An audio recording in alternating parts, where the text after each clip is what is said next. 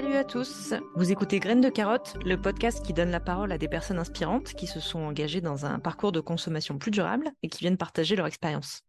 Graines de carotte, c'est un podcast de l'association Lundi Carotte qui publie deux newsletters de sensibilisation à la consommation durable qui sont Lundi Carotte et Rutabaga.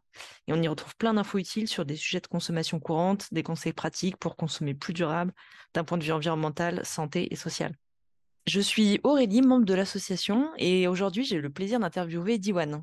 Alors on est hyper content chez Carotte parce qu'on a à cœur de faire témoigner des personnes aux profils variés dans ce podcast qui apportent un regard différent sur la consommation. Et aujourd'hui, euh, Diwan, c'est un peu ton cas. Tu as grandi à la campagne dans une famille d'agriculteurs. On va découvrir tout ça. Euh, salut Diwan. Bonjour. Comment tu vas? Bah écoute, très bien. Alors, euh, raconte-nous euh, directement, on, plonge dans le cœur du sujet. Alors, comment t'es arrivé dans la consommation durable? Bah, En fin de compte, moi, je n'ai pas d'événements marquants qui m'ont fait arriver dans la consommation durable. Je pense que mes parents ont toujours été dans la consommation durable et ils ont toujours eu à cœur avec mes frères et sœurs de, m'apprendre à, avoir une consommation, une consommation en tout cas la plus durable possible.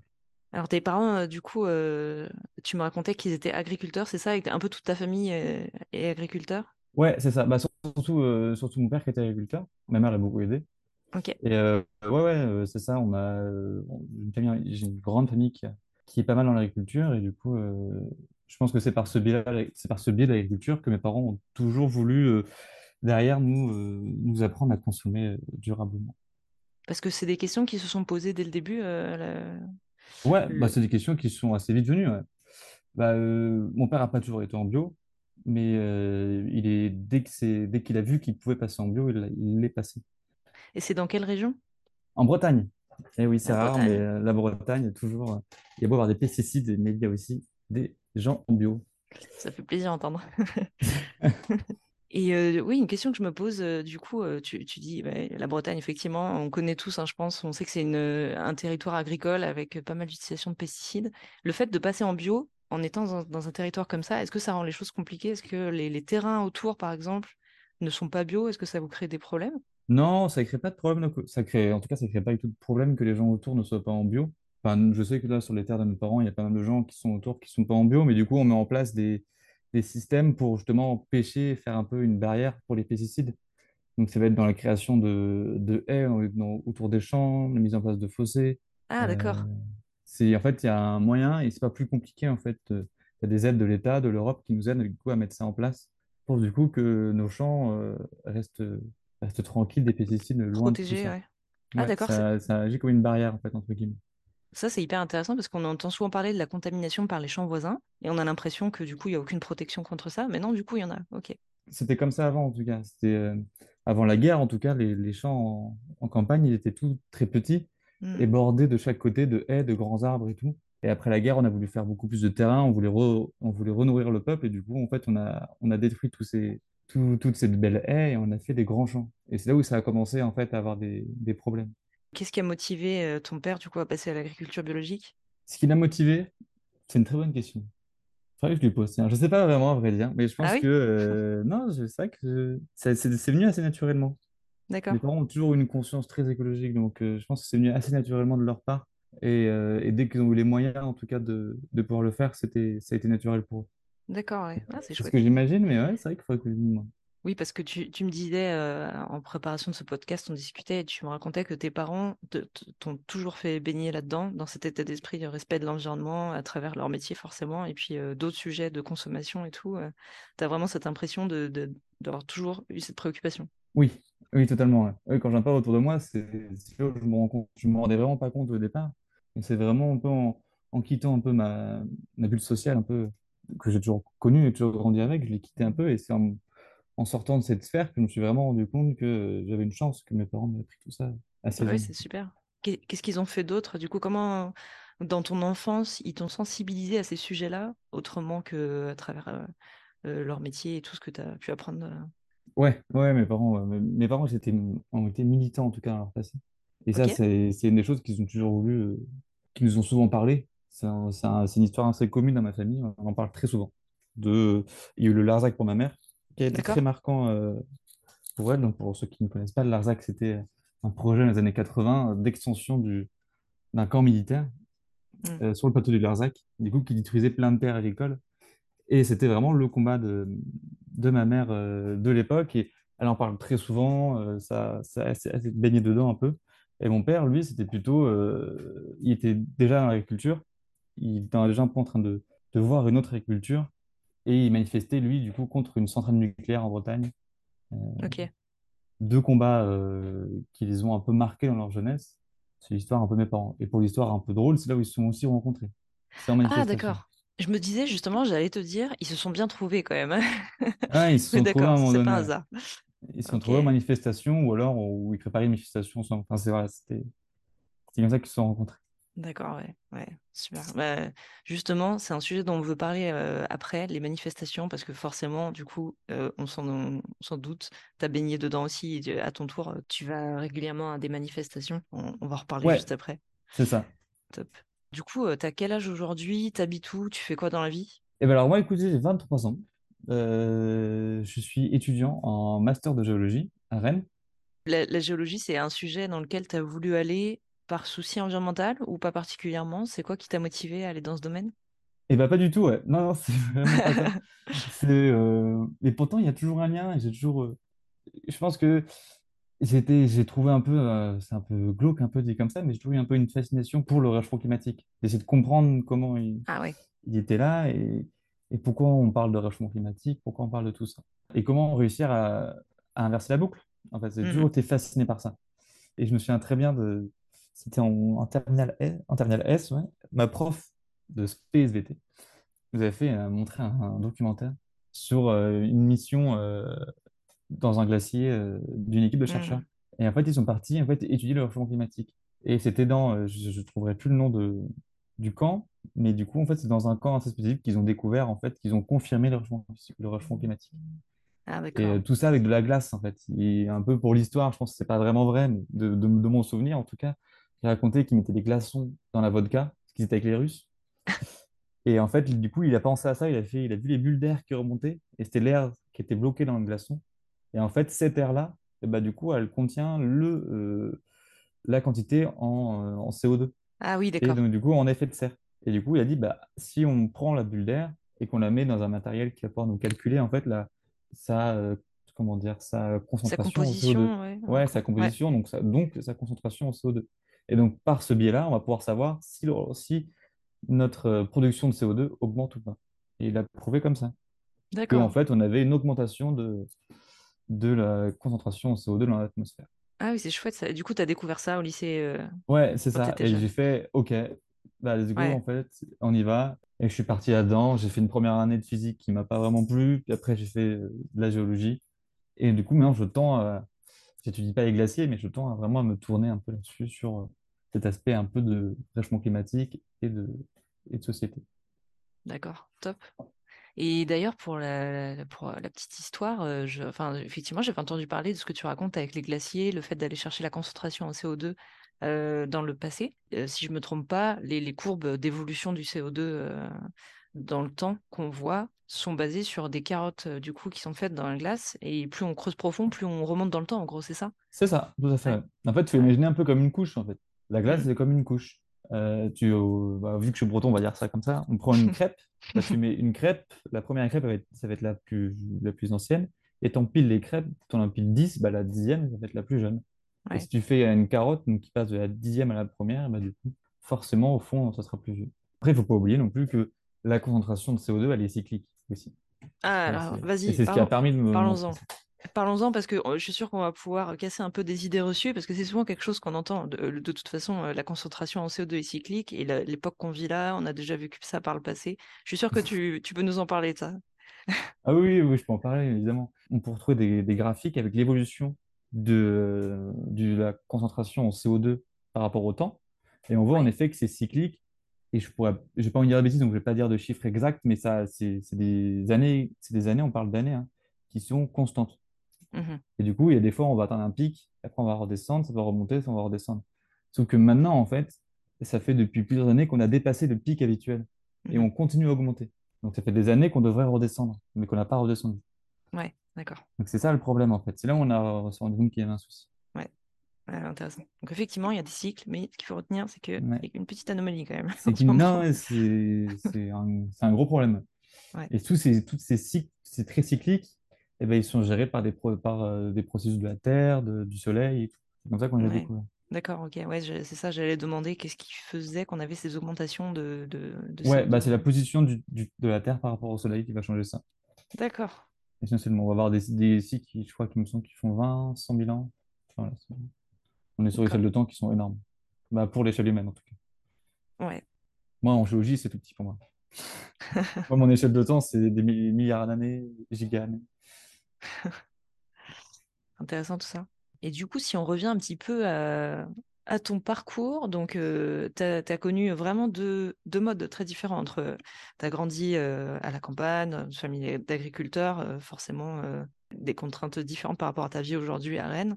Il y a un sujet qui m'intéresse particulièrement, c'est les transports. Comment tu, tu, tu, vis les transports dans ces deux modes? Tu dois retourner chez tes parents de toute façon aujourd'hui encore. Donc, comment ça se passe quand tu retournes chez tes parents? J'imagine à Rennes, tu prends, tu prends les transports en commun, le vélo peut-être? À Rennes, ouais, moi je fais tout à vélo. à, Rennes, en fait, c'est une chance d'habiter à Rennes. À Rennes, tout est faisable à vélo. Et tout est plus rapide à vélo. C'est, euh, quand tu découvres ça, tu n'arrives plus à reprendre les transports en commun. Ouais, tu as le métro aussi, je crois, c'est ça? Ouais, euh, ah, surtout qu'on a deux métros maintenant, c'est trop bien. Avant, on n'avait qu'un métro, maintenant, on a deux métros. Euh, à Rennes, Rennes c'est très bien desservi, c'est super. Les transports en commun, ils sont bien et tout. Mais, euh, mais la, la, simplicité du vélo est telle qu'elle elle dépasse tout. Mm. Et alors, le, sujet qui fâche, en plus, tu es en Bretagne, la pluie. Quid du vélo sous la pluie? Comment tu t'es adapté là-dessus? Ouais, je vais très vite. tu passes à travers les gouttes. je passe à travers les gouttes. Non, non, bah non, bah, s'il pleut, évidemment, je ne vais pas, arriver trempé. je prends le métro dans ces cas-là, ou le bus. Mais euh, des fois, la pluie, elle arrive sans prévenir aussi. Et du coup, là, il faut aller très vite. Très, très ok, c'est le secret, c'est bon à savoir ça. Quand tu retournes chez tes parents, euh, j'imagine, euh, enfin, les, transports en commun, c'est compliqué à la campagne. Ah oui, non, on n'a pas de métro, non, on n'a pas de métro chez mes parents. Non, c'est compliqué. Non, bah non, bah du coup, non, là, c'est la voiture. Mm. Bah, même d'ailleurs, c'est là où, moi, pour la petite histoire, j'ai eu mon permis avant mes 18 ans. Ouais, c'est ça qui est marrant. Conduite accompagnée L'importance, euh, ouais, conduite accompagnée. Et puis en plus, l'année où je passais mon permis, on pouvait enfin passer le permis avant notre anniversaire pour mm. désengorger un peu tout ça. Et du coup, moi, j'avais passé mon permis avant mes 18 ans. Et ce qui montre en vrai l'importance d'avoir une voiture quand tu es, mm. quand es en campagne, en fait. Parce que tout, pour aller faire les courses, on prend la voiture. Pour aller à l'école, on prend la voiture. Pour, pour avoir des amis, je prends la voiture. Euh, même si j'ai de la chance que j'ai quand même pas mal d'amis, moi, qui sont pas très loin de chez moi, du coup, je prends facilement le vélo. Ah, d'accord. Mais mm. dès que j'ai la voiture facile chez mes parents, enfin, c'est compliqué de faire ça. Ouais. Et puis c'est un peu synonyme de liberté, non? Quand tu as ton permis, c'est enfin, je vais pouvoir faire des choses euh, tout seul. J'avais pas le métro, j'avais pas le métro ni les bus. C'est compliqué, je devais demander à mes parents, en fait. C'est double peine. Tu leur demandes de sortir et après tu leur demandes s'ils peuvent t'amener à la soirée. Et venir te chercher. Et venir me chercher surtout. Venir me chercher le lendemain, le dimanche. Non, non. Ouais, c'était cool, mais c'est vrai que c'est pas pratique. Tu t'es déjà posé la question de si c'était possible de développer des transports en commun par, euh, par chez vous euh, De bah, trouver d'autres solutions, des solutions alternatives à la voiture, en fait, en campagne comme ça Ouais, carrément. En fait, il y en a. Euh, ça se met tranquillement en place. Ça va dépendre des mairies, en fait, surtout, et des communes, de comment ils veulent projeter un peu tout ça. Mais je sais que par chez moi, il y en a quelques-uns qui vont de, de village en village. C'est des, des, petits bus mmh qui tournent un peu, mais en fait, je crois qu'ils sont, qui tournent vraiment à vide. Personne ah ne les prend. Donc, c'est un peu dommage. Mais c'est vraiment pas dans la, dans la mentalité. Hmm. Donc, euh, je, je, ne sais pas, mais je crois que ça ne marche pas trop. Enfin, moi, en tout cas, je n'ai jamais pris. Mais euh, oui, ça existe en tout cas. D'accord. Mais après, il y a aussi des, grands, des grandes trajectoires de bus. Par exemple, moi, quand je vais, euh, quand je vais chez mes parents, moi, je prends le bus. Hmm. C'est-à-dire qu'il y, y, a des lignes, il y a des lignes qui vont de, font les grandes villes et qui passent par un peu tout, par un peu par, qui traversent la Bretagne en fait. Ah d'accord, ok. Donc c'est simple, hein. si, si, jamais vous arrivez à Rennes un jour, c'est jamais, il y a une super gare routière à côté.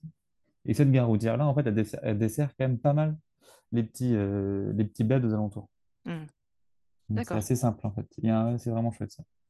C'est vrai que le bus, on en parle euh, pas énormément en termes de, d'alternatives à la voiture pour euh, se déplacer de façon plus euh, écologique.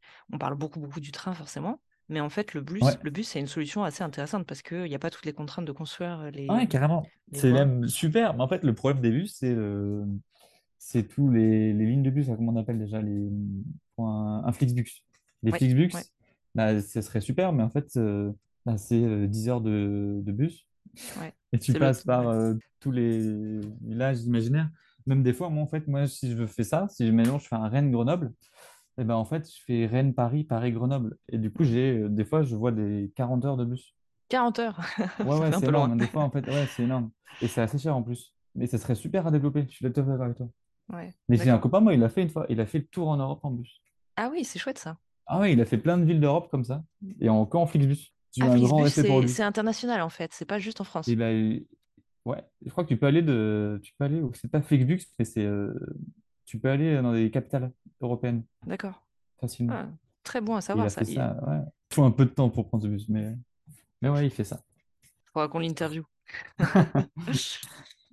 Il y, a un sujet dont je suis curieuse aussi, c'est, euh, on parlait de, de, du contexte familial. Et quel impact ça a eu sur, euh, sur euh, votre façon de manger, de consommer? Bah, Est-ce que vous achetiez bio, par exemple? Quelle était votre consommation de viande? Ouais, bah, ça impacte forcément. Déjà, ouais, on achète, mais, on achète bio, c'est clair. Là, on achète même mieux, on achète bio et local. Ouais. Ça, ça a un impact forcément parce que du coup, on est, on est dans les, on, vachement dans le circuit court. Surtout maintenant, en plus. En fait, mon, mon père est agriculteur, ma mère, non, ma mère non plus. Ils sont tous deux à la retraite maintenant. D'accord. Et, euh, et en fait, maintenant, c'est ma soeur qui a repris un peu, ma soeur et mon grand frère qui reprennent les terres en ce moment. Ok. Et c'est ma soeur, du coup, elle a fait du fromage et tout, elle a tout fait du fromage de brebis. Et elle est vachement là dans la production locale, euh, euh, manger local, à qui court. Et c'est vachement cool en fait. Là où mes parents habitent, en tout cas, dans le coin où ils habitent, par le biais de ma soeur, c'est pas ma soeur qui a mis ça en place, mais en fait, il y a eu une réunion de différents agriculteurs. Et maintenant, en fait, ils ont un site où en fait, maintenant, tu peux commander un panier, un panier local. Ah. Euh, et, c'est vachement bien en fait. Pour pas cher, en fait, maintenant, euh, tu peux commander de la viande, tu peux commander des galettes, tu peux commander des légumes, des fruits. Et tout ça vient de maraîchers, de, d'agriculteurs euh, du coin. D'accord, des agriculteurs. De et tout. Ah oui, c'est chouette. C'est, hyper chouette. Et c'est donc vachement cool. Et il y a le marché aussi. Donc nous, on se sort très bien un sujet. et puis ma mère, elle a vraiment à cœur de... Ma mère et mon père, hein, ils ont vraiment à cœur tous les deux de, de manger local et bio. Ah, c'est super ça. Et alors, vas-y, balance le, le, nom du site internet si tu l'as pour les gens qui habiteraient dans le coin par hasard. Tu bah, connais Click, tabar... Tabarouette. Ah ouais. Ah ouais, ouais, on est en Bretagne. Ouais, faut pas... Faut, faut de te mettre en, en, en, description du podcast pour pas faire de faute d'orthographe. Mais il faut vraiment habiter dans le coin. Parce que sinon, ouais. parce que du coup, as des, il y a des points, des points relais où tu, tu récupères ton panier. D'accord. Mais en fait, si tu... ouais, c'est super. Et si tu creuses un peu, quand tu t'installes quelque part, en fait, il y a ça pas partout. Parce qu'il faut que les lecteurs soient motivés à faire ça. Mais mhm. il y a des endroits où il y a ça. D'accord. Chouette. Donc, ouais, euh, nourriture bio depuis longtemps. Euh, et alors, quid de la consommation de viande? Et bah, euh, au maximum local. En fait, pour ma part, moi, je pense, moi, je mange pas beaucoup de viande, mais en mhm. fait, j'en achète pas, en fait. Quand je suis à Rennes, et j'en mange que quand je suis chez mes parents, et c'est mes parents qui l'achètent et qui l'achètent au maximum local. D'accord. Donc, en fait, moi, j'ai aucun problème quand c'est fait pour être mangé local. Mais par contre, ouais, je ne me vois pas en acheter en supermarché. Ouais, j'imagine. si vous avez pas végétarien, mais mais j'ai cette, euh, cette petite euh, cette nuance à apporter que je trouve qui est importante pour tout le monde. Je pense qu'on peut continuer à manger de la viande, mais il faut diminuer drastiquement tous les élevages, c'est clair. Mmh et mmh pour ça, bah, il faut moins manger. Il mmh. faut retrouver un peu ce petit plaisir de manger de la viande que, que beaucoup de gens perdent. À l'époque, on mangeait, euh, en tout cas par chez moi, on mangeait que de la viande que le dimanche. Bah, c'était voilà, c'était une, tradition, mais surtout en fait, on n'avait pas le moyen d'acheter de la viande, ça coûtait cher, et tout le monde se portait très bien. Donc, euh, cette, cette, excuse pour dire je mange de la viande parce que j'ai besoin de force, ça ne marche pas trop. Et même si je pense qu'au sein de ce podcast, beaucoup de gens sont, sont clairs à ce sujet. Mais... Oui, oui, mais c'est vrai que, c'est une idée reçue qu'on entend souvent. Euh, et maintenant, ça a été prouvé largement qu'on peut très bien être végétarien et, euh, être en bonne santé. Je sais que ma mère, elle a toujours un peu ce truc de quand on a des. Ben, ma mère et mon père, hein, quand on a des invités qui viennent à la maison, ils ont tous les deux peur que... Mm. qu'il manque et du coup, ils ont la viande mm. facile à ce moment-là.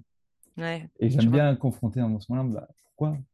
Mmh. très bien, c'est comme ça. Mais c'est dans la. On peut pas en vouloir, mes parents, ils ont toujours baigné dedans, ils ont toujours On leur a toujours appris ça, donc en effet, ils ont peu de mal à, lâcher ça des fois, mais, mais en fait, maintenant, au fur et à mesure, maintenant, ils ont moins de gens Oui, complètement, c'est la tradition. Mais c'est bien parce que ça a tendance vraiment à changer. Là, depuis quelques temps, c'est cette tradition. J'invite des gens, je fais de la viande, c'est plus aussi vrai, surtout chez les jeunes, évidemment, aujourd'hui. Ouais, mais moi, je croyais ça aussi au départ. Mais cette année, j'étais assez choqué quand même.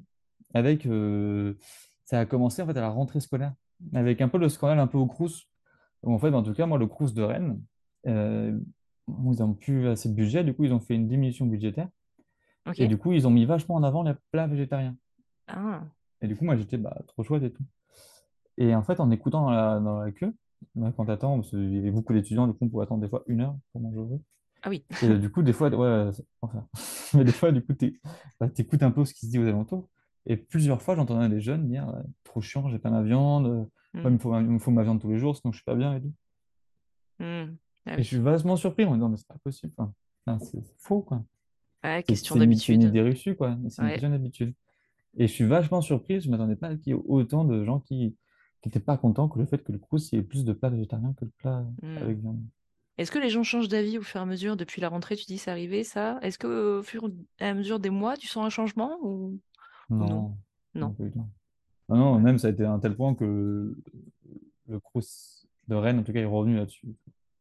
Ah d'accord, dommage. Ah, même si, non, même s'ils mettent quand même moins de viande, mais mais oui, ils ont dû. ça, a été loin, cette histoire. D'accord, ouais. il y a encore un peu de travail là-dessus. Ouais, c'est pas l'alimentation, c'est pas gagné encore. Je suis hyper surpris, mais ouais. Je, pense, je pensais un peu comme toi au départ, c'était un peu le combat un peu où, bah, pour moi c'était assez clair. en fait, non, c'est pas vraiment clair. Mm. Dès qu'on quitte un peu notre, notre bulle, un peu notre bulle sociale, on peut des fois se rendre compte de choses qui sont très claires pour nous et, mm. et pas pour le reste. Ouais, complètement. Alors, je te propose qu'on regarde un petit peu ton bilan carbone. On demande à tous nos invités sur le podcast de faire leur bilan carbone avant l'enregistrement pour pouvoir en discuter, réagir dessus. Alors, tu l'as réalisé, j'ai le résultat devant les yeux, tu es à 4,3 tonnes par an. Euh, ce, qui est, euh, ce qui est très bien. Pour rappel, une moyenne euh, en France, c'est plutôt autour de 10 tonnes par personne. Donc, as déjà, on voit que tu as déjà fait plein de choses pour réduire ce, cette, ce bilan carbone. Euh, qu'est-ce qui est, quel est le, ton plus grand poste de consommation aujourd'hui? Eh ben, euh, surprenamment, c'est les institutions, j'ai l'impression. Ouais. c'est même sûr, en fait. C'est les institutions. C'est ça. C'est impressionnant. Je savais pas que ça m'était autant. Ouais, j'ai l'impression qu'à chaque podcast, en fait, on a le, ce, même, ce même résultat. c'est intéressant et oui, ça montre à quel point c'est euh, important. En fait, bon, on peut pas le montrer le, le graphique, euh, aux auditeurs, mais euh, l'objectif c'est à 2 tonnes et les institutions, c'est une tonne 8 peut-être, quelque chose comme ça. Je n'ai pas le chiffre exact. mais c'est une tonne 8. Ça, ouais. Donc, euh, bon, on voit que c'est un peu compliqué pour atteindre des 2 tonnes par personne en partant déjà de ce constat-là.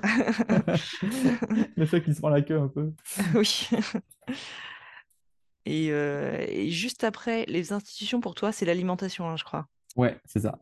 Euh, sachant que du coup, avec tout ce que tu fais déjà, consommer local, pas beaucoup de viande, etc., tu as déjà beaucoup réduit, je pense, par rapport à la moyenne nationale. Bah ouais, je je savais pas qu'il était aussi élevé. Mmh. En fait, à vrai dire, quand j'ai eu le résultat, je savais pas si c'était bien ou pas. Ah je oui. qu'il y avait limite à deux tonnes, je ok, bah, je sais pas. Et j'avais un peu peur d'avoir mal répondu ou bien répondu, je sais pas, je ne fais pas ça très évident toujours.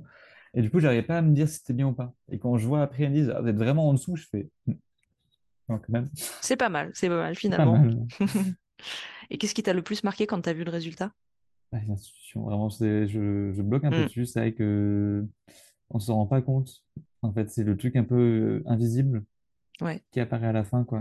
Du coup, ce serait peut-être bien de, s'intéresser à ça et de creuser le plus possible pour essayer de comprendre bah, comment on pourrait essayer de faire pour le, diminuer, quoi. Parce qu'en fait, euh, si on, a un hypothétique objectif de 2 tonnes, et que ça fait déjà 1,8, mm. bah en fait, euh, on ne peut pas atteindre les 2 tonnes, c'est pas possible. Oui, tout à fait. En fait, on en a parlé euh, au dernier podcast, justement. Renault, qui était interviewé, avait des informations là-dessus. Il y a un plan euh, que le gouvernement a mis en place pour réduire cette empreinte. Mais alors, je ne voudrais pas te dire de bêtises, j'ai plus les chiffres en tête, mais en tout cas, il y a, tout un plan que, qui a été mis en place pour réduire cette empreinte du gouvernement. Ok. Ah, intéressant. Ouais. ça. Ouais. Et où est-ce que tu penses pouvoir encore réduire ta consommation, enfin ton empreinte carbone? En voyant ce Ah, résultat? hum, transport de transport, je pense. Ça pourrait être pas mal. Même si je trouve que je prends quand même. Enfin, j'en sors quand même plutôt bien. Mais C'est la Mmh voiture qui me met un peu dedans. Mmh Euh, Et puis pas forcément, je pense, l'alimentation, vu que c'est encore assez élevé. Mais euh, faudrait que je me pose un peu et que je à comment je pourrais le faire pour euh, rediminuer. Après, l'alimentation, ce qui est compliqué, je trouve, c'est que ça dépend aussi beaucoup de tes moyens, Ouais. moyens financiers. Et donc là, en ce moment, moi, c'est compliqué de faire mieux. De- La vie d'étudiant ne me permet pas de faire, euh, de faire mieux, mais c'est ça. Bah ouais, manger, manger local et bio, ça peut coûter un peu cher des fois. Même si ça peut surprendre, le local ne peut pas forcément coûter très cher. Oui, Ah, effectivement, c'est assez drôle. euh, En vrai, pour la petite histoire, j'avais fait un... je faisais des courses en fait euh, à Rennes avec ma copine et on était à, on était à Rennes en- dans un marché et j'avais acheté- pris pas mal de légumes à un marché euh, qui était devant chez moi et elle habite à Paris et du coup elle me dit bon bah en fait là tu vas être à, tu vas être à 10 euros en fonction des légumes que j'avais achetés. Moi j'ai fait ah non t'inquiète deux trois euros pas plus. Et en effet c'était à, je pense que c'était trois quatre euros je crois Mmh. que j'avais pour les légumes. Et était ah ok. Et en fait, bah, c'était local, ça venait de, du maraîcher de, qui habitait à, à 5 km, pas plus. Ouais, Et donc en fait, euh, bah, c'était c'était tout de suite moins cher, quoi. Après, c'est aussi que là, il y a une nuance, elle habite à Paris, donc à Paris, c'est aussi plus cher, mais c'est vrai. quand même. Des fois, le local ne coûte pas très cher. C'est ça Bah ouais. On pourrait avoir, on pourrait croire que ça coûte cher, mais en fait, non. oui, tout à fait. Bah, encore plus quand t'as pas d'intermédiaire, ça réduit les coûts, etc. Donc euh, Ah, bah tout oui, à fait, ouais. Il y a moins de transport et tout. donc- ouais. Ouais, c'est, il faut chercher, il faut regarder un peu les alternatives qui existent autour de soi. Des fois, on est surpris. hein. Je sais que moi, quand j'ai commencé à manger bio, je me suis dit, mais obligé, le magasin bio du coin va être plus cher que ce que j'achète aujourd'hui. J'étais à Paris, donc j'a- j'allais au Monoprix faire mes courses. Bon, Monoprix est forcément un supermarché assez cher, donc c'est pas, ce sera peut-être pas pareil pour tout le monde, mais en tout cas, je me, je me suis rendu compte en comparant les prix de légumes que, en fait, euh, non, le supermarché bio était euh, très intéressant par rapport au Monoprix. Et puis c'est comme ça que progressivement, j'ai remplacé euh, ce que je mangeais. Donc, ouais, euh, hein, faut, faut être curieux, faut regarder, il faut s'intéresser. euh, ça prend un peu de temps, c'est sûr, euh, mais des fois, il y a des bonnes affaires. de... ouais, ça, ça prend un peu de temps et d'énergie. Il faut avoir le temps. Il faut avoir envie de se poser, de, de réfléchir. Mais, C'est ça. mais c'est possible. Yes. Je te propose de passer au, au gros sujet qu'on voulait aborder avec toi dans ce podcast. On a deux gros sujets aujourd'hui. Euh, le premier, c'est le téléphone. Alors, c'était pas du tout prévu au début, mais quand on s'est parlé avant le podcast, tu m'as raconté une histoire trop drôle, en apparence anodine, et en fait, elle est hyper intéressante, je pense. Il t'est arrivé des petites bricoles avec ton téléphone, je crois.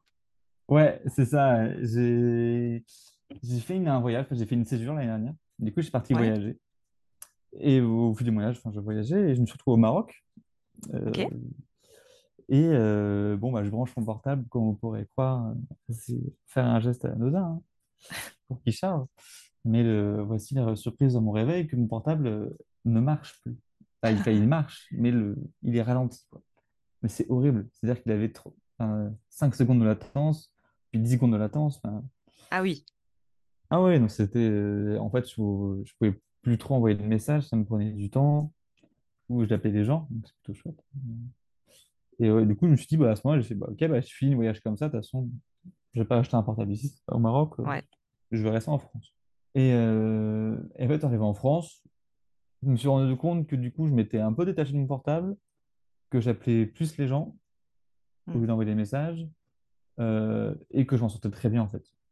Euh, Donc j'avais plus sur finalement, Instagram, j'avais plus sur Facebook, j'arrivais à avoir, j'arrivais à avoir Spotify, donc j'écoutais encore la musique. Euh, quand j'étais perdu, je pouvais avoir Maps encore. C'était galère, mais je m'en sortais. Et, euh, et enfin voilà quoi. C'était ouais, pas bon, voilà, j'avais. En fait, moi, ce qu'il me fallait, c'était appeler, et c'est tout quoi. ouais. En gros, faut juste Et pas être très pressé, quoi. Tu peux encore utiliser ton téléphone, mais juste attends, attends, il faut une petite minute avant de savoir où je suis. ça. Ça. Faut un petit peu de temps quoi. Voilà, faut Ok. pas compter sur moi pour répondre. Et, euh, voilà. Et surtout, après, j'ai découvert à ce moment-là que je pouvais mettre WhatsApp sur mon ordinateur, Messenger. Ah oui. Et du coup, bah, en fait, euh, je me suis dit, bah vas-y, je, je laisse comme ça, puis je vois ce que ça fait. J'avais déjà un peu dans la tête quand même de changer de portable et de prendre un, un clavier à touche. Ah d'accord. Ah Ouais, oui. ouais, j'avais déjà un peu ça en tête en me disant, bah voilà, euh, ça pourrait être sympa à essayer.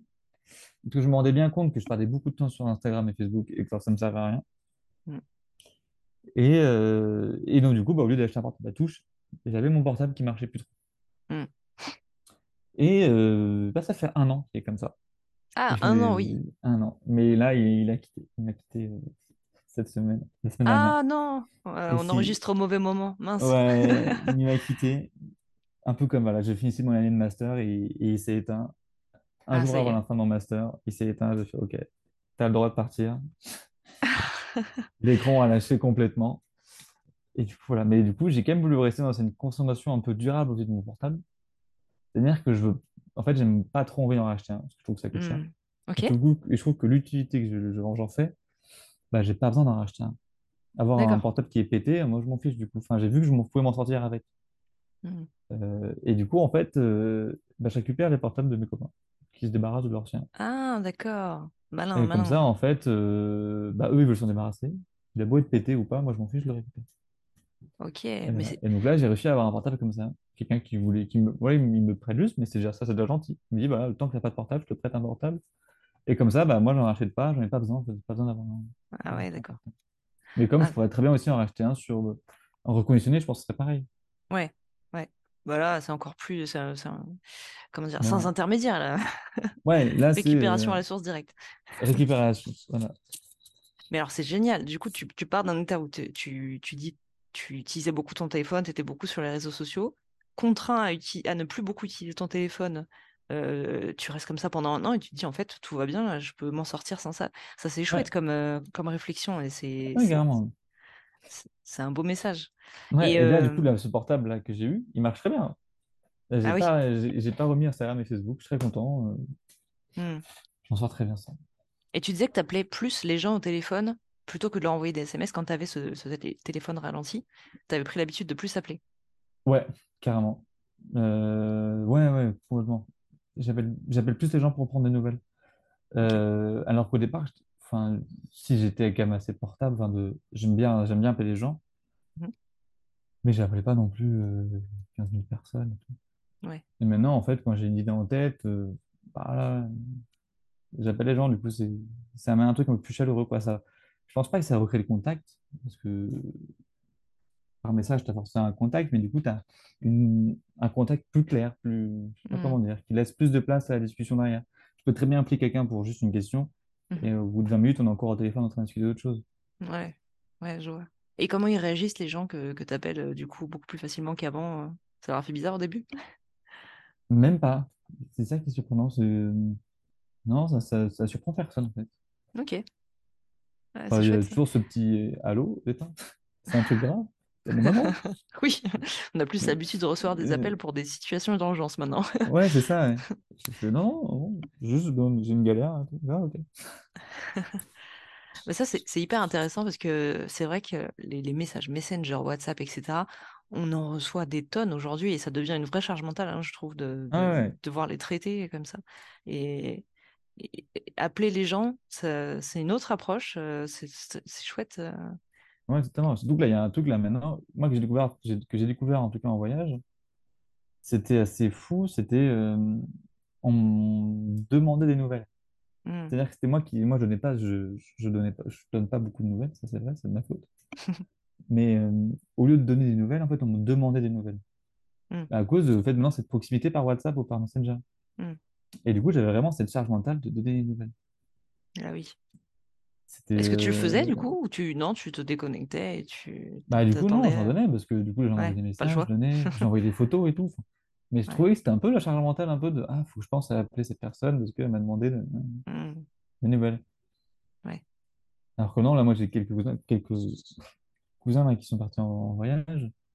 Ah, je sais je les laisse kiffer, quoi. Je les laisse partir en voyage. Ouais. Ils me raconteront leur voyage quand ils rentreront ou je suis un peu dans cet état d'esprit. Je sais que tout le monde n'est pas dedans. hein. Non, mais c'est intéressant. Les conséquences d'un message que tu envoies juste pour prendre des nouvelles, bah, c'est aussi euh, de la charge mentale pour la personne qui va devoir, euh, bah, sur le moment, elle le lit, elle va peut-être peut-être pas répondre, mais se dire après, ah, il faut que je réponde, il faut que je réponde. Ouais, en fait, il faut répondre direct. C'est aussi la conclusion que j'en ai faite. Hmm. Mais non, moi, j'essaie de répondre direct au message, sinon j'oublie. Et euh, là, on est quelques... dans ma bande de potes, on est un peu comme ça, là. On fait, OK, non, faut qu'on réponde direct, sinon après, euh, t'oublies. Et du coup, plein de fois, je reçois des messages. Ah, désolé, j'ai oublié. Et même moi, j'en envoie plein. Faut être honnête. Et alors, pendant cette année là où tu as eu ton téléphone qui marchait pas très bien, qu'est-ce que tu as ressenti comme bienfait? Grande question. Je pense que ça impacte le sommeil. C'est vrai? De ouf, ouais, carrément, ouais. Bah, en fait, euh, je m'endormais pas avec mon portable, en fait. Il y a plein de gens, en fait, qui s'endorment avec leur portable, ou alors avant de se coucher, ils vont regarder leur Mmh. message. En fait, ils vont mettre les, les yeux dans, ils vont mettre leurs yeux devant un écran, un petit Mmh écran. Et du coup, on sait très bien que après, tu mets plus de temps à t'endormir. Ouais. Donc, je pense que du coup, en fait, le fait que moi, je m'endorme directement après, y a des bienfaits dessus. Après, j'ai mon ordinateur, donc c'est un peu biaisé, mais Mmh. ça, ça marche quand même dessus. Euh, après, les bienfaits, euh, bah après, c'est tous les bienfaits qu'on connaît sur les réseaux sociaux. Je pense que moi, le, le vrai problème, Mmh. c'est étaient les réseaux sociaux. Et je Mmh pense le sont encore pour beaucoup de gens, en fait, on s'en rend pas compte du temps qu'on passe dessus. Mmh Mmh Du coup, tu as arrêté complètement les réseaux sociaux avec. euh, Ouais. d'accord. Même Ouais, pas sur ordinateur. Non, non. Bah, des fois, j'y vais parce qu'il y a des groupes qui m'intéressent sur Facebook ou ben, là, pour avoir Mmh les infos et tout, mais euh, non, sinon, je- Ok. Ouais, c'est je- je- je- c'est- c'est chouette d'avoir réussi à faire ça. Ouais, carrément. Mais en fait, euh, ouais, un gain de temps. En fait, des- qui- ce qui est horrible, c'est quand, bah, dans mon cas, euh, quand je suis étudiant ou des fois tu révises, bah, des fois, ça m'arrive de ne pas me rendre compte et de me faire absorber par, par le fil d'Instagram. Mmh, mmh. Et là, du coup, au lieu de réviser, bah, tu te passes une demi-heure sur ton portable. Et par contre, tu disais que tu utilisais ton ordinateur pour des choses comme WhatsApp, WhatsApp Web, Messenger, etc. quand même. Mais Ouais, c'est intéressant parce que du coup, c'est pas la même approche du tout que le téléphone portable. Le téléphone, c'est tout le temps, tu l'as sous la main, dans toutes les situations, tu peux te mettre dedans et répondre à des messages. L'ordinateur, tu es quand même dans un contexte particulier, tu es chez toi, à ton bureau, enfin, euh, c'est un moment que tu dédies à écrire tes messages et c'est pas quelque chose qui vient impacter le reste de ta journée, c'est ça. Alors, du coup, tu profites du moment que tu passes avec les personnes. Ouais, ouais, c'est Ah bah chouette. oui, c'est c'est notre organisation. Est-ce que ça t'a posé des problèmes de ne pas avoir accès à des choses comme un GPS, euh, les transports en commun, peut-être les horaires de tra- des transports en commun? Bah, du coup, non, je regardais tout avant. Ok, à Ça, ça- l'ancienne. du coup, tu travailles la mémoire. Tu la mémoire, du coup. Ah oui. Non, non, du coup, avant, je me posais avant. euh, av- avant tout départ, tu te poses avant. Tu mets sur l'ordinateur Maps et tu fais OK, ah, faut que je prenne tel bus. OK. Mm. Et après, vu que je suis en Rennes, je connais Rennes, je suis à vélo, pas le Mm. problème. Et quand je suis à Paris, je suis toujours accompagné. Et, et du coup, bon, je m'occupe pas trop de. Vu que je connais pas Paris, euh, je vais pas faire le savant fou dans Paris. D'accord, ok. Bon, ça, c'est un bon enseignement, du coup, de voir que euh, on peut s'en sortir, euh, pas trop d'impact, parce qu'on c'est tellement devenu essentiel maintenant dans nos vies. Enfin, en tout cas, on a l'impression de regarder les transports en commun un peu à la dernière minute, etc. En fait, on peut s'en sortir sans. Ça demande juste un petit peu d'organisation. C'est un Ouais, beau puis d'ailleurs, du message. coup, en fait, euh, ouais, du coup, écologiquement, je trouve ça a aussi un vrai impact aussi. Mm, Parce qu'en fait, un portable, euh, bah, les- nos derniers portables, ils sont dernier cri, bah, en fait, ils ont des petites puces qui sont vachement polluantes, en fait, derrière. mm, mm, Et comme on a toujours baigné un peu dans un monde où, en fait, euh, on produit tellement de portables et on veut tellement avoir le dernier portable, genre, le- t'as l'iPhone 10 le 18 qui sort, tu prends le 18, enfin, il y a mm, plein de gens qui sont dans une consommation pareille sur les portables. Et en fait, du coup, c'est un peu à contre-courant sur le fait de, de prôner un peu une décroissance sur les portables, de dire, bah, en fait, euh, peut-être qu'on peut déjà d'abord essayer de les réparer, mm, ou alors peut-être qu'en fait, c'est parce que l'écran est pété qu'il faut le changer. mm, Et en fin de compte, euh, on pourrait peut-être réduire en fait la production mondiale de portables et peut-être qu'on pourrait du coup se permettre de d'extraire moins de lithium. Et en fait, ça, euh, ça met plein de questions, un sujet qui sont vachement intéressantes. Et tout ça, c'est un peu de la géologie. C'est ce qui me passionne, c'est la mm, création de nouvelles technologies qui fait intervenir directement des matériaux qui sont dits rares et qui sont dits extrêmement polluants. Leur mm. extraction pollue énormément. Et donc, c'est vraiment derrière toute cette, euh, toute cette idée que moi, j'ai voulu, en fait, j'ai poussé là-dessus, en fait, sur mon portable. Mais c'est qu'après, j'étais déjà un peu euh, sensibilisé par rapport à ça. Ah, tu connaissais déjà un petit peu le sujet, effectivement. Ouais, complètement. Bah, c'est mes études. euh, bah, là, je, je suis assez écologique et du coup, bah, c'est des questions qui m'in- qui m'intéressent vachement, en fait. Mm, mm. Ah, c'est sûr qu'en réduisant ton utilisation du téléphone, euh, tu vas le faire durer plus longtemps parce qu'en fait, euh, ce qui fait qu'on change de téléphone, c'est, euh, tu en as parlé, le côté marketing un peu, le nouvel iPhone sort, on a envie de l'acheter, mais c'est aussi l'impression que ton téléphone, il est lent parce que, euh, parce que tu, tu utilises plein d'applications qui sont ouais, mises à jour ça. tout le temps, qui vont être de plus en plus lourdes. et Ouais, il va être trop chargé. C'est ça. Alors qu'en en faisant une utilisation très basique, comme tu faisais en envoyant juste des messages, en appelant, euh, tu le fais durer hyper longtemps, ton téléphone, en fait, comme ça. Ouais, c'est ça. Et puis en fin de compte, c'est peut-être revenir un peu sur la réalité de c'est quoi un portable, en fait, aussi. Ouais. c'est intéressant en fait. Un portable au départ, c'est tu disais juste pour envoyer, appeler des gens, recevoir des SMS, prendre des Mm, photos, ok. Mais en fin de compte, peut-être qu'on devrait revenir à ce sujet en fait sur le fin de compte de ce qu'on a vraiment besoin de tout ce qui va derrière un portable et tout ce qui fait pousser le, la haute technologie. mm. Maintenant, les portables, c'est des tablettes, ils se plient. Enfin, on entend, technologiquement, c'est énorme, mais en fait, ça a Mm. un coût là. Ouais, complètement. Ok, ouais, c'est c'est hyper intéressant quand même euh, cette expérience que tu as eue parce qu'il y a le sujet environnemental et le sujet euh, bah, impact, charge mentale, de, tu vois, t'améliores ton sommeil Ouais, à travers ça. ben, ça c'est ouais, incroyable jusqu'où c'est clairement un sujet de société. ouais. C'est vraiment un truc, un problème actuel qu'on a et, Mm, et qu'il faut un peu. euh, c'est tout un monde, quoi. C'est c'est mm, impressionnant. ouais. Ce qui est aussi chouette avec ton expérience, c'est de voir que c'est tout à fait possible en fait de changer ses habitudes là-dessus. C'est quelque chose dont on parle déjà régulièrement dans lundi carotte, on- quand on publie des articles sur les téléphones, on encourage un peu à se poser des questions comme ça sur sa consommation de, de numérique. Et, euh, et en fait, il est possible de changer. Il faut juste euh, s'intéresser un peu euh, à ces sujets, essayer des choses. Bon là, t'étais un peu contraint, c'était un peu à la dure quand même, mais en tout cas, ça fait réfléchir. euh, c'est un après, bon retour. être, ouais, faut déjà être un peu aussi sensibilisé. Mm, mm. Oui, faut Faut comprendre pourquoi tu veux le faire. Ouais, ouais, c'est ça. Faut avoir l'envie, de le faire. ouais. Oh, bah, trop chouette comme, comme sujet. Bah, merci pour ton retour là-dessus. Et, euh, et finalement, du coup, t'as- t'as- tu t'es pas lancé pour prendre un téléphone avec des touches à l'ancienne? C'est encore mon questionnement. Mais en fait, moi, je crois que je suis un peu trop attaché à, à avoir Spotify ou Maps, un peu quand même. Mm, mhm. Je suis pas sûr, peut-être que j'ai mal compris, mais il me semble qu'on m'a dit que ça existait, en fait. Donc, pourquoi pas, en fait, un jour. Ok. Mais euh, c'est vraiment, ouais, j'ai pas envie non plus de me couper au monde. En fait, c'est un peu ambivalent, en fait. À la fois, ouais, j'aimerais bien, et à la fois, en fait, tu te rends compte que, bah, ouais, mais enfin, ne pas avoir Maps et tout, c'est un peu galère, quoi. Ouais, en... Tu es en ville, tu te perds, ou alors même, imaginons, bah, je suis chez mes parents, il faut que j'aille quelque part, je sais pas où c'est. Bon, bah, c'est quand même assez agréable. ouais. Un téléphone, non, c'est ok. T'es prêt à accepter l'impact de de devoir attendre longtemps, etc. Par contre, ne pas avoir du tout de GPS, là, c'est peut-être un peu un autre sujet. Ouais, c'est un autre sujet après. Après, maintenant, il y a de plus en plus de GPS dans les voitures. Ouais, du coup, il faut avoir une voiture. Bon, ouais. Là, on relance un autre débat. c'est ça. Ouais. Ok. Bon, en tout cas, c'est déjà pas mal hein, de récupérer les téléphones de ses potes à côté euh, pour éviter qu'ils arrivent à la casse euh, ou qu'ils repassent dans un circuit de reconditionnement qui a quand même un impact aussi en termes d'énergie, Ouais, etc. voilà, C'est pas mal. tout à fait. C'est une bonne idée aussi.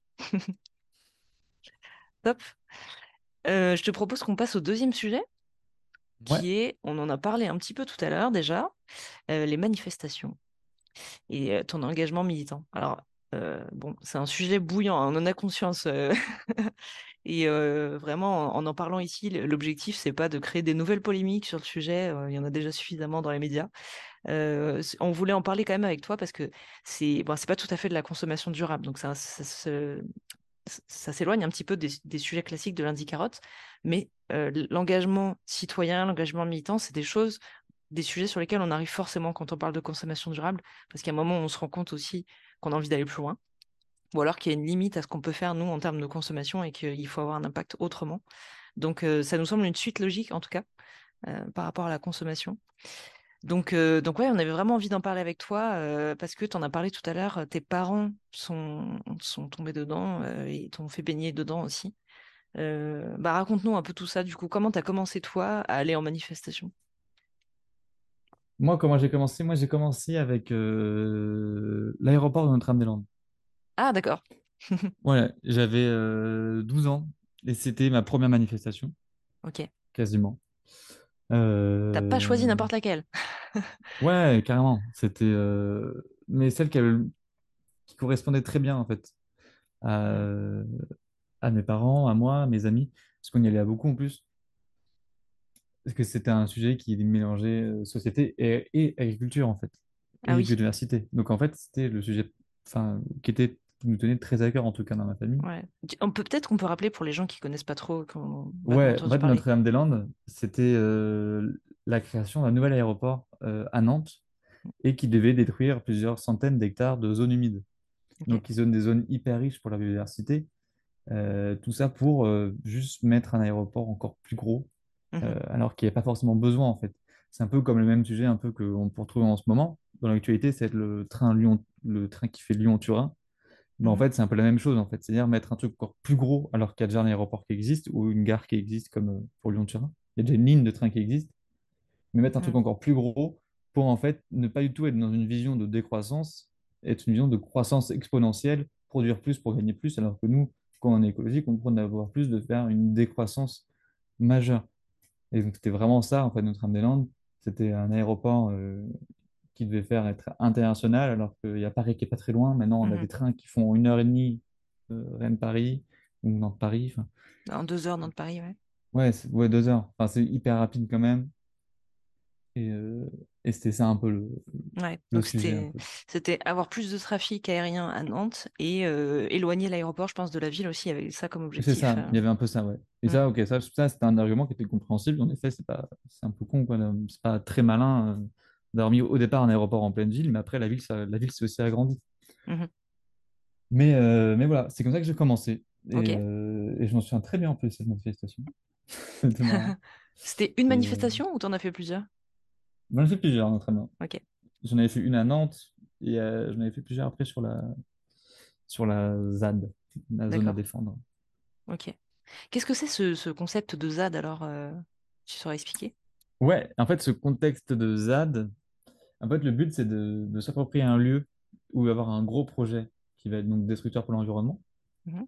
Et en fait, ça va être des- un groupe de personnes qui va se mettre en place et eux qui vont donc occuper les lieux donc, euh, pendant, euh, pendant la durée de la lutte sociale.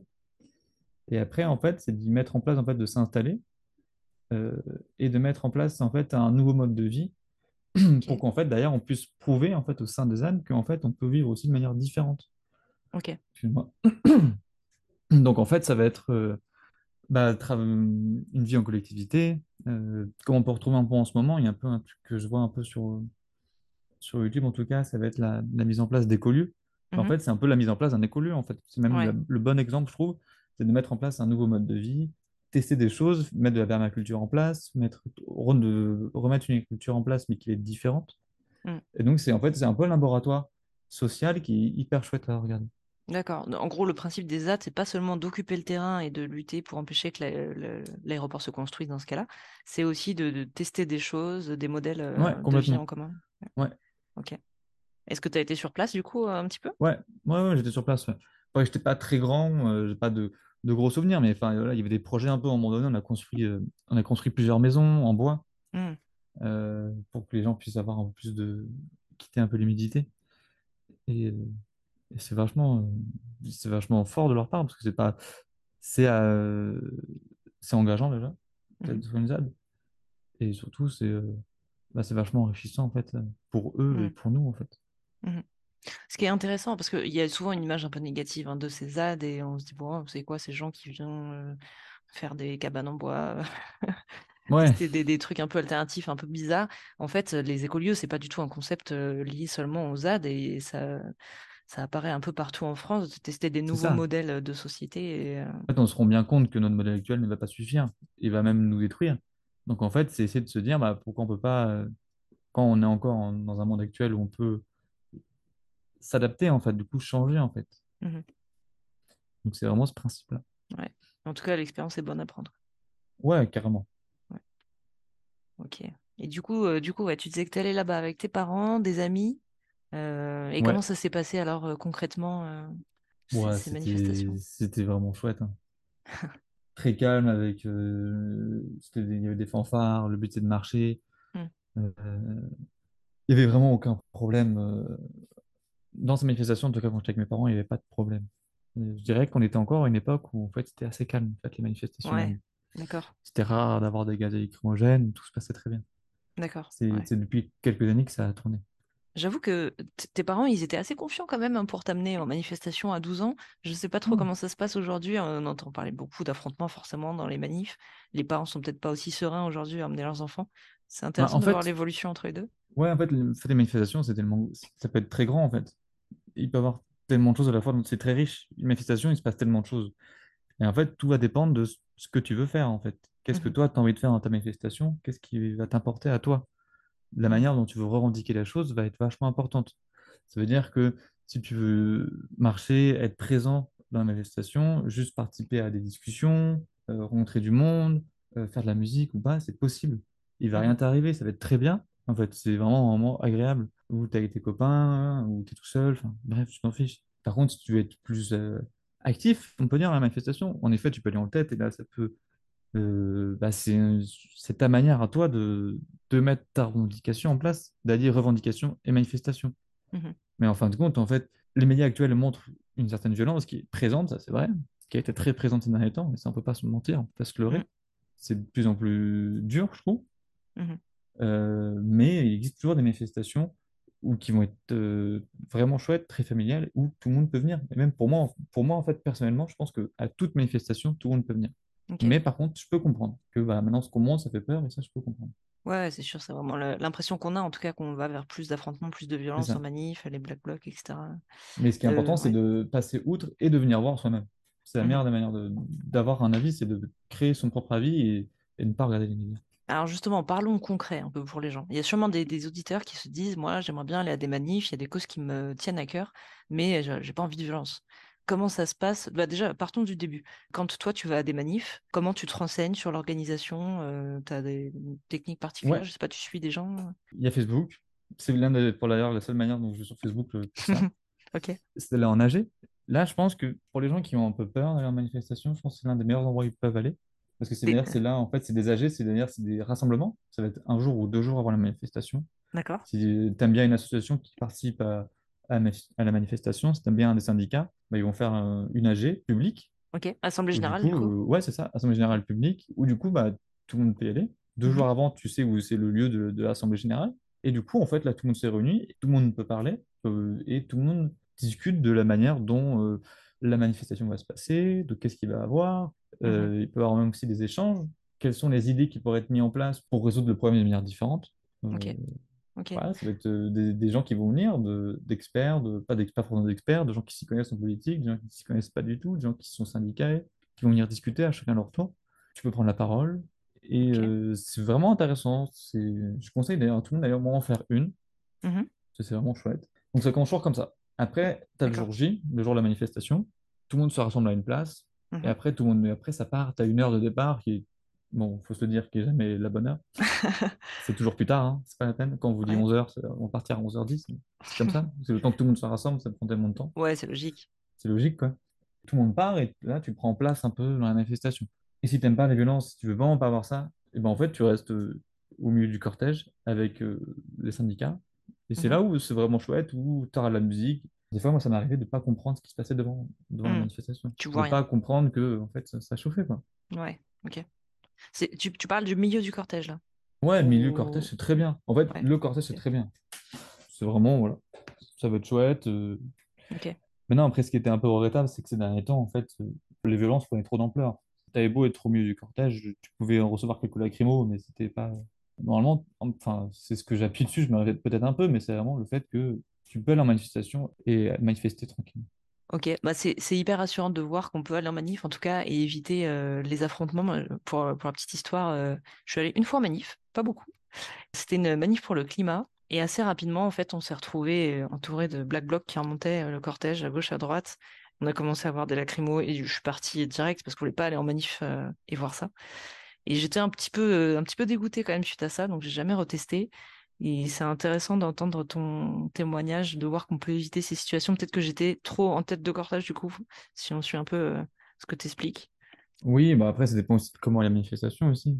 Ouais, ouais, Bah moi, c'est bien pour, pour une grosse manifestation. Là, c'est des, des positionnements qui étaient euh, agréables pour quelqu'un qui n'est pas habitué. Quand c'est une, une- une grosse manifestation qu'on a pu voir avec au moins 40 000 personnes, c'est, en tout cas à Rennes, c'est comme ça que ça fonctionne. d'accord, ouais. Et euh, tu, donc, tu, encore une fois, tu parlais de milieu de cortège, euh, la, la fin du cortège, est-ce qu'il y a une ambiance différente ou c'est pareil? Moi, c'est pareil. Après, fin de cortège, je pense que tu as moins de, moins de musique, si tu veux. Moins d'ambiance. Moins d'ambiance. Parce que du coup, c'est un peu les retardataires. Alors- Hmm, Moi, ça m'arrive des fois d'arriver en fin de cortège, mais du coup, d'avancer, du coup. d'accord, ouais. Mais en fait, euh, si tu veux discuter aussi, c'est très bien. Tu vas comment? Tu vas tout seul en général, avec des amis? Non, non, moi, j'y vais toujours avec quelqu'un, au moins une personne. Ok, Je préfère aller à deux au cas où il y a un problème. d'accord. Et tu t'es déjà retrouvé dans des affrontements? Ou pas Ouais, directement dans des affrontements, mais avec des lacrymos et tout, ouais, ouais. ouais. Oui, oui. Bah, même, je trouve que ça augmente. Là, c'est ce qui m'a le plus surpris. Pour l'histoire, à un moment donné, c'était euh, ma soeur qui me déposait sur Rennes. Et du coup, on discutait un peu de tout ça et tout. Et elle était hyper surprise de, de voir euh, c'était Rennes avait pas mal d'arrêts de, bus cassés, de vitrines cassées. Mmh et elle me disait qu'elle, à son époque, bah, en fait, il y avait zéro lacrymo. C'est un peu comme ce que je disais tout à l'heure, un peu, on, parlait de ça un peu sur Notre-Dame-des-Landes, où je trouvais que bah, à l'époque, on y allait tranquillement et mes parents n'avaient pas peur. Mmh et je trouvais que c'était pas aussi violent que ça. Et je trouve que maintenant, comparé à plusieurs années, je trouve que ça a augmenté la violence, okay. manifestation. Mais après, euh, ça augmente de deux côtés. C'est, en fait, c'est un peu, ça, ça monte sans trop s'arrêter, quoi. C'est une escade de la violence, quoi. Ouais, ouais c'est vraiment le sentiment qu'on a. Mais euh, voilà, faut, il y a ça. Mais c'est, tout n'est pas à détruire. Tout est, tout est à regarder, tout est à observer. Peut-être qu'il faut essayer aussi peut-être de comprendre tout ce qui se passe en manifestation pour essayer peut-être de, de vraiment viser et de, réussir à avoir d'apporter une bonne réponse et de, et de régler ce problème social. Il y a une vraie fracture écologique, sociale qui est très importante et qui, de mon point de vue, n'est pas prise en compte. Mm-hmm. et, donc, essayer peut-être d'essayer, au lieu de, on entend beaucoup là, de, de dire qu'il faut condamner absolument tout ce qui se passe, ben moi je suis plus dans l'aspect de ben, prenons-le dans un autre sens et essayons plutôt de comprendre.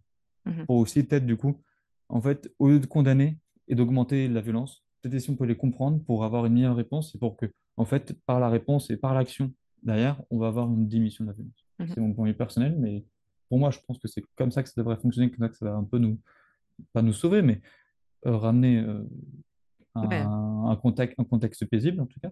Ouais, c'est ça. On va faire baisser euh, le niveau de violence. On a besoin de manifestations où les gens puissent euh, y aller, revendiquer des choses sans tomber euh, dans des dérives comme ça. Il y a des violences de deux côtés.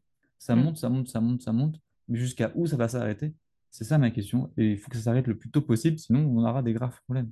Mmh c'est ça. Il faut, il faut. Je suis tout à fait d'accord La conclusion à ça, c'est de, oui, de vraiment comprendre. Voilà, c'est de très bien comment on pourrait consommer durable? On en a parlé au début de voilà, la consommation durable auprès de, euh, du portable, de la voiture, de, de l'alimentation. maintenant c'est maintenant en fait, si jamais un, quelqu'un qui écoute ce podcast a envie d'aller plus loin, euh, mm. mais peut avoir peur en effet d'aller en manifestation, parce que ces derniers temps, ça a été euh, pas mal d'images assez violentes, en effet, bah, c'est tout ça pour montrer que en fait, tu peux aller en manifestation tranquillement, sans problème, si tu veux, tu n'es même pas obligé de la manifestation. Enfin, on, force personne à la manifestation, mm. mais tu peux tu, si tu as envie de t'engager, tu peux t'engager au sein d'assaut, préparer les manifestations, préparer des réunions collectives. Euh, sentir un peu l'ambiance aussi. Euh, sentir un peu l'ambiance, c'est possible en fait. Chaque assaut recherche beaucoup de bénévoles si tu as mm. envie, ou alors tu peux, si jamais si tu as envie de, de partir, de refaire ta vie, il y a plein d'assauts qui recrutent des civiques, qui recrutent des gens pour les aider en fait à, à tout ça en fait. Mm-hmm on a besoin d'assauts, plus on a besoin d'assauts. Ça, c'est sûr et net. on a besoin de, gens qui travaillent dans les assos. Et en fait, c'est essayer de trouver, de réfléchir un peu à d'autres moyens, pas d'action, mais de, aussi d'action écologique, mm. autre que par, euh, par son petit monde, par, son, par sa consommation, par autre chose. Et aussi, aussi de questionner en fait, aussi, en fait, la consommation euh, de l'État, de grosses industries, de... c'est aussi la clé par l'autre aspect de la consommation, pas par le consommateur, mais par le producteur. Euh, par le producteur, euh, c'est ça. C'est aussi la clé. Yes. Bon, bah super. Merci pour ton expérience sur les manifs, c'est hyper intéressant, surtout quand on n'y va pas beaucoup euh, soi-même. ça, fait réfléchir. Et voilà, s'il y a un message à retenir de tout ça, c'est que il est possible d'aller à des manifs de façon pacifique. Il faut juste bien s'y prendre. On a quelques conseils pratiques grâce à toi maintenant. on espère qu'il y a des gens qui vont se lancer grâce à ça. Ah bah j'espère, ça me ferait plaisir. Alors je te propose de passer à quelques questions traditionnelles qu'on pose à tous nos, invités. Euh, est-ce que tu as prévu d'essayer quelque chose bientôt en termes de consommation durable? Euh, Pas en termes de consommation durable, non. Non, je n'ai pas d'idée là, j'avoue. Non, je hmm. n'ai pas. Euh, non, c'est ça. D'accord. Pas prévu un petit voyage au Maroc pour euh, abîmer ton ordinateur et réduire ta consommation numérique encore plus? Non, ça, ça va s'arrêter là. Pour le Maroc, je dis pas non, vraiment. Euh, j'ai pas, j'ai pas encore été trop dans les montagnes du Maroc, donc pourquoi pas. Mais euh, non, mon ordinateur, j'en ai besoin pour mon travail. Quand même. Ça marche. Et quel est ton petit péché mignon en termes de, de, de consommation Une chose, tu te dis, là, je sais que c'est pas bien, mais j'arrive pas à arrêter. J'arrive pas à m'empêcher d'acheter ça. Bah, ah, bah, je pense, c'est la voiture. Hein. Ouais. Je pense que c'est le principal souci. Euh, bah, c'est pas le principal, mais c'est le petit péché mignon où, euh, quand je suis mes parents, je pense que je peux avoir la voiture facile, alors que je hmm. pourrais essayer de réfléchir à autre chose. D'accord. Je prends la facilité l'habitude, alors que je pourrais faire autre chose. Ok, ouais. Pas facile ce sujet, décidément, de la voiture. Ça marche. Et alors, euh, la dernière question qu'on pose à nos invités, c'est des questions autour de tes numéros de, de lundi carotte que tu préfères, que tu as envie de recommander, etc. Mais il se trouve que tu n'es pas lecteur de lundi carotte. Tout le monde n'est pas parfait. non. Eh ouais. J'aurais, j'aurais pu mentir. J'aurais pu dire, ah, je les ai tous lus, franchement. celui- Le numéro 40 était vraiment incroyable. Mais non, bah, Mais c'est non. pas grave, on t'en veut pas. Ah ouais. J'essaierai de, j'essaierai de, de m'y mettre. Ça marche. Bah, Du coup, on arrive à la fin de ce podcast. Alors, euh, merci beaucoup, Diwan, euh, d'avoir euh, pris le temps de, de raconter tout ça, de nous parler de ton parcours, euh, de, de- notamment ton engagement militant. C'est super intéressant. euh. C'est très Bah, beau d'avoir des plaisir. témoignages comme ça. Merci à toi. Et comme d'habitude, bah, on vous met les liens utiles en description de l'épisode si vous voulez retrouver euh, tout ça sur Internet. Et on vous dit à la prochaine pour une autre euh, interview inspirante. Merci beaucoup, Diwan. Bonne journée. De rien, avec grand plaisir. Salut. Salut. Thank you.